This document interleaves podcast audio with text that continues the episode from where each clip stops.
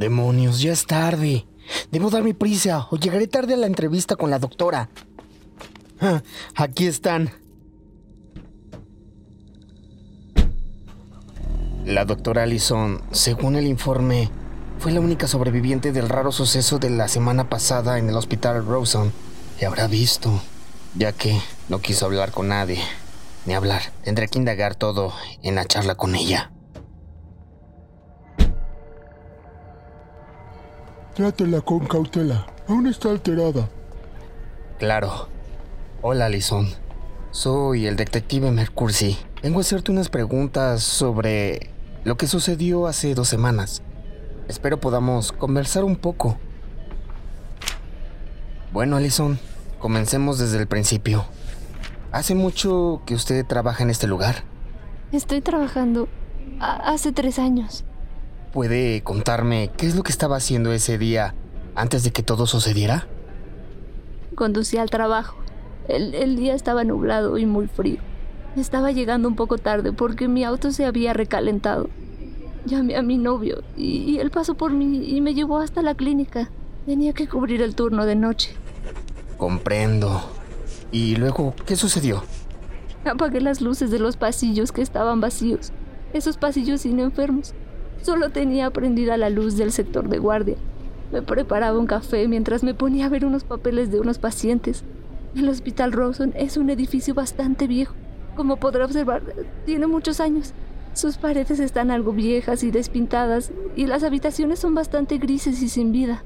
Cuando terminé mi carrera de medicina, este fue el único hospital que se atrevió a contratar a una recién graduada y yo estaba feliz, a pesar de que este lugar es muy tétrico y feo.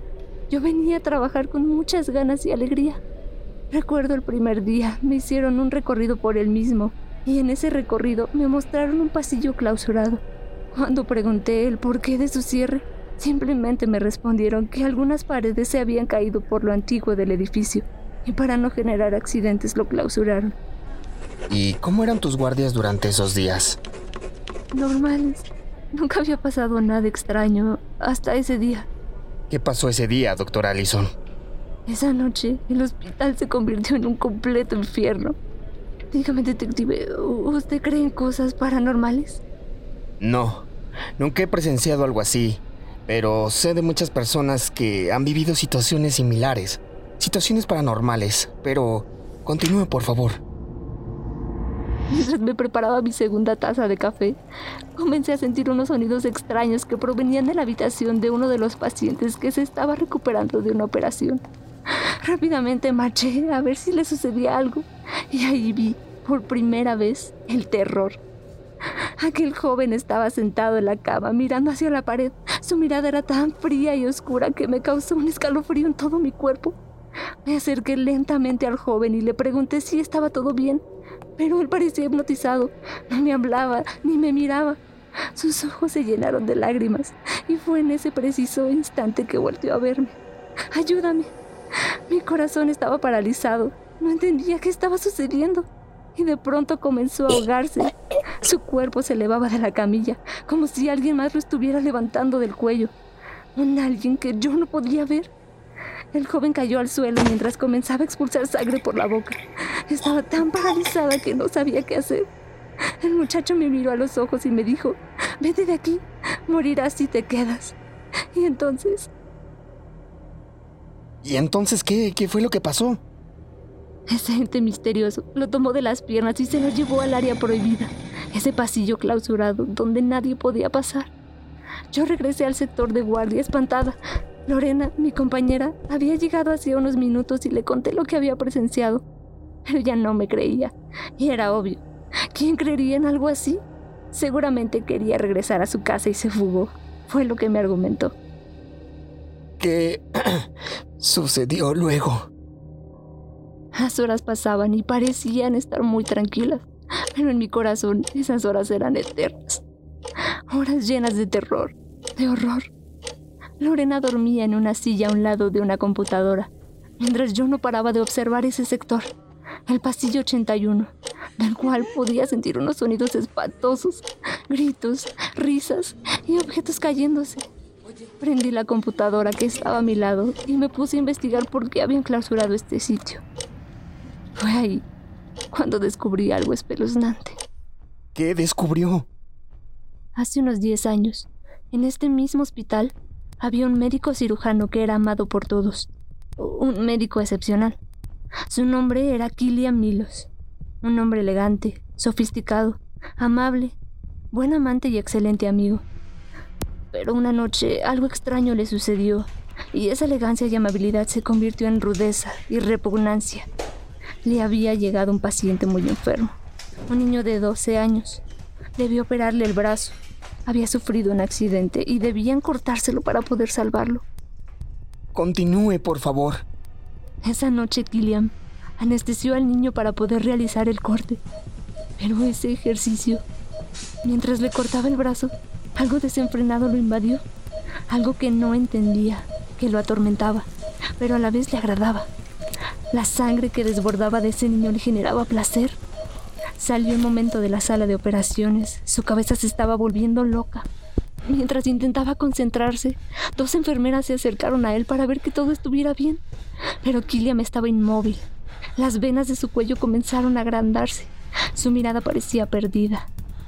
Comenzó a reírse de una manera escalofriante. Parecía poseído. Una de las enfermeras se llevó al niño de ese lugar y la otra se quedó ahí junto al doctor. Cuando la enfermera que se había llevado al niño regresó al pasillo, observó algo diferente en Killian. Sus ojos se habían tornado negros. La enfermera que estaba junto a él intentó escapar, pero él la tomó del brazo y la estampó contra la pared, provocando que se desmayara. La joven enfermera que observaba desde la otra esquina del pasillo quiso correr a pedir ayuda, pero la puerta se cerró con fuerza. Sus gritos desesperados de auxilio no fueron escuchados y Killian la tomó entre sus brazos y llevó a ambas enfermeras a su sala de operaciones. A una de ellas la ató a una silla y a la otra la ató a una camilla. Las dos estaban aterradas. El miedo las invadía. Sabían que algo malo iba a sucederles. Killian tomó su sierra preferida, esa que usó para cortar el brazo del niño. La limpió cuidadosamente y se acercó a la enfermera que estaba en la camilla y comenzó a cortarle una pierna. La sangre le salpicaba la cara e invadía cada rincón de la camilla. La enfermera gritaba desesperada, suplicaba por su vida, pero Killian estaba sediento de sangre. Ver cómo ésta se esparcía por toda su sala le generaba placer incontrolable. Continuó ejerciendo su masacre de sangre. La enfermera ya estaba muerta y él se encargó de descuartizar cada parte de su cuerpo. En cuanto la enfermera que estaba en la silla logró escapar, en sus relatos ella contaba que no sabía cómo había escapado de ese demonio y el terror que vivió fue revelado ante las autoridades. ¡Por Dios! Los policías fueron en busca de Killian, pero cada persona que entraba ahí era descuartizada de una manera atroz y espantosa. Una noche, otro grupo de policías se adentraron a ese pasillo. Muchos de ellos tuvieron el mismo destino que las demás personas que ingresaban ahí, pero uno de ellos logró dispararle. Killian cayó al suelo mientras la sangre recorría su pecho. El policía le disparó un par de veces más, hasta que el doctor Milos murió.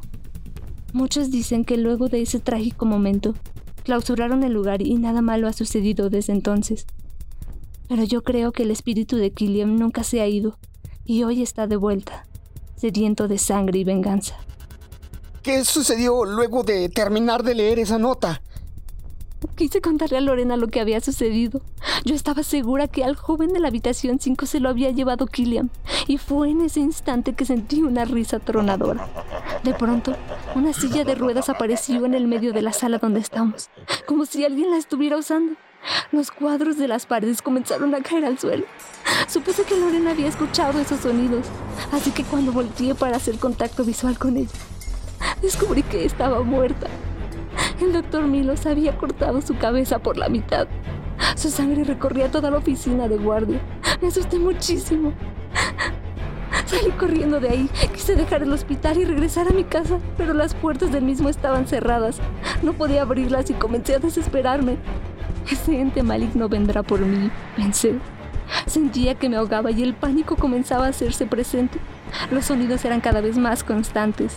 Las puertas de las habitaciones se abrían y cerraban y podía oír gritos de auxilio, gritos de niños, hombres y mujeres. De repente, comencé a escuchar que decían mi nombre.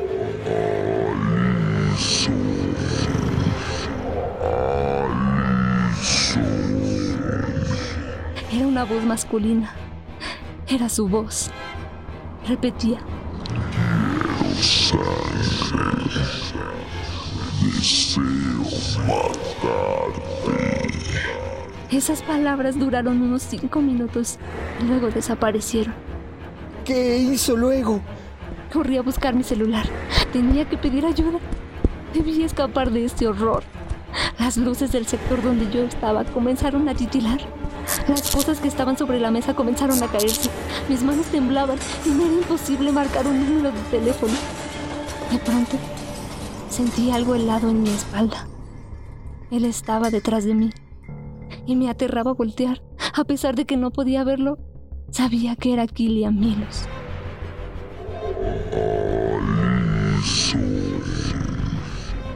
Si el ente se la llevó, ¿con quién he estado hablando yo?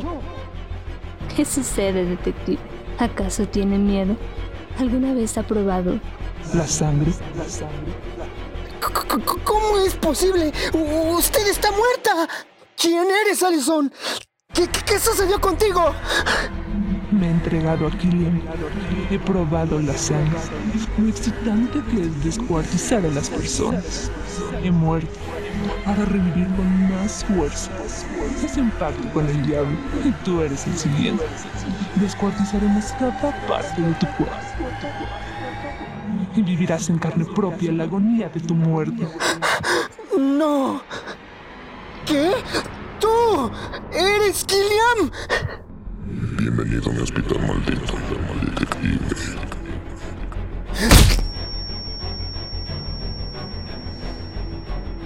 ¿Qué? ¿Qué pasó? ¡Oh, mi cabeza! ¿Qué? Eh, Estoy sangrando. ¿Qué hago aquí? ¡No! ¡He sido capturado! No veo nada con esas luces rojas tenues. ¡Ah! ¡No! ¡No! ¿Qué hace esta persona en silla de ruedas aquí? ¡Está muerta! ¡No! ¿Esos son huesos humanos? Debo salir de aquí. Pero tengo tanto miedo y mi corazón late como loco. No hay duda. Hoy será el día en que muera. Tomaré esta sábana del cuerpo que está aquí. ¡Qué dor! Joder, este cuerpo solo es carne, en estado de descomposición. Por lo visto, esos cortes en su estómago indican que le sacaron los órganos. Otros están llenos de gusanos y ratas. Mejor lo tapo de nuevo. ¿Qué? ¡Allison! ¿Para qué es esa silla de ruedas? ¡Contesta! ¡Allison! Siéntate, siéntate. ¡No! siéntate, ¡No! siéntate. ¡Déjame! ¡Dios, qué fuerza! ¿A dónde vamos? Bienvenido a mi oficina, detective. ¡No! ¡No! Te tenemos una sorpresa, querido detective. ¡Monstruos! ¿Qué le hicieron a ese niño? ¿Qué? ¡Lucy! ¿Qué le han hecho, imbéciles? Lucy, mi amor, mi cielo, ¿qué te hicieron? ¿No le parece hermoso? Como la sangre invade, como sale a borbones de su cuerpo. Es tan fascinante. ¿Por qué? ¿Por qué mi hija? La sangre de los niños es tan pura que nos brinda tanto placer bañarnos en su sangre. Nos otorga más fuerza. No fue tan difícil dar con ella.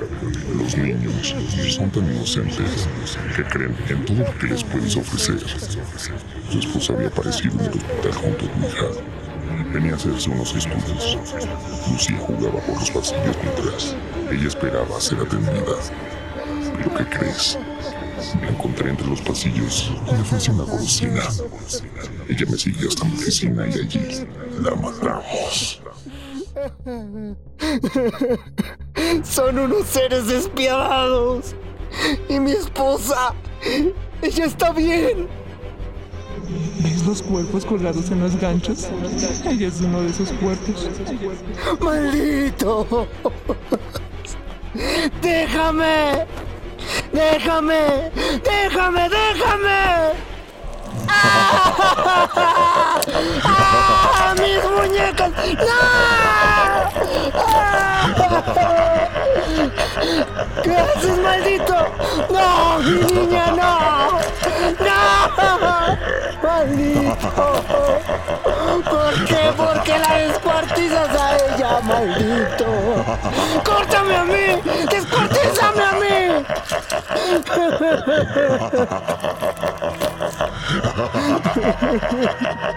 ¡Maldito! ¿Qué? ¡No!